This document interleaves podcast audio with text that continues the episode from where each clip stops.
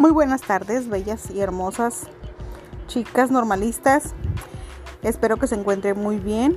Les hago este aquí un pequeño audio para darles a conocer sobre la unidad de aprendizaje que es la en esta ocasión la número 3 y se llama la didáctica de las artes visuales escolares y su desarrollo en preescolar, ¿ok?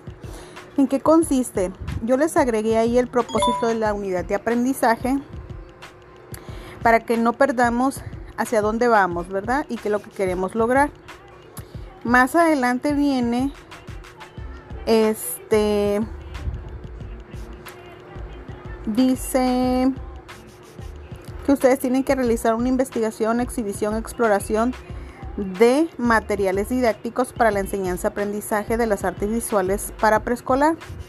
Lo que les había dicho en la clase pasada, van a investigar este, manuales o actividades este, en fichas, eh, libros que encuentren de preescolar que tengan que ver con las artes visuales.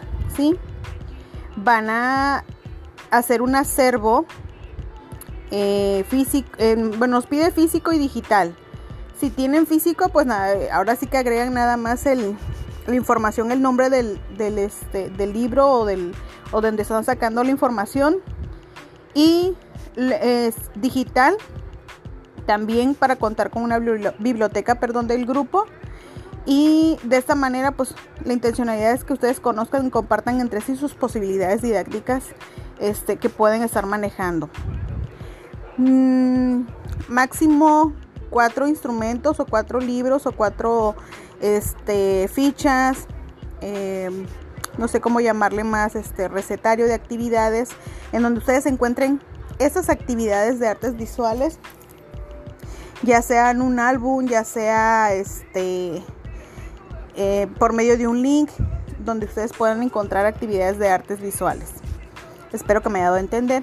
Y en la actividad número 2 van a realizar un fichero de estrategias didácticas.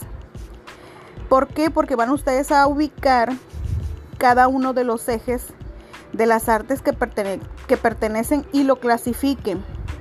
Y esto obviamente eh, lo van a incorporar a su fichero personal de estrategias didácticas.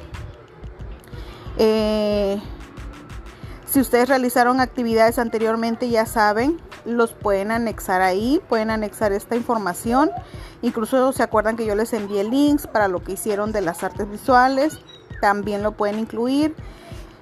Em, es importante eh, tomar en cuenta los materiales y que en ocasiones van a estar ubicados en uno o más ejes. ¿sí? Los pueden vincular, decir, ah, mira, este puede estar también en este otro eje la descripción del fichero puede ser de la siguiente propuesta que yo les manejo en Word, que ahí viene anexado el documento.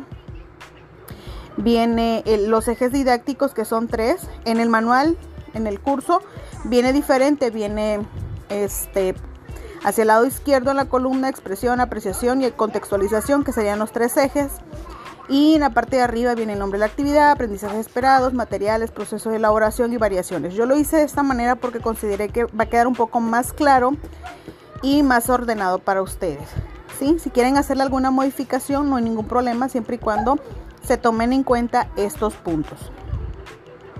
Y en la parte de abajo de este documento viene lo que es el acervo digital de investigación que realizarán en base a lo que van a vaciar en el fichero. Van a poner el título del libro, portada y link, de dónde están sacando cada una de las actividades.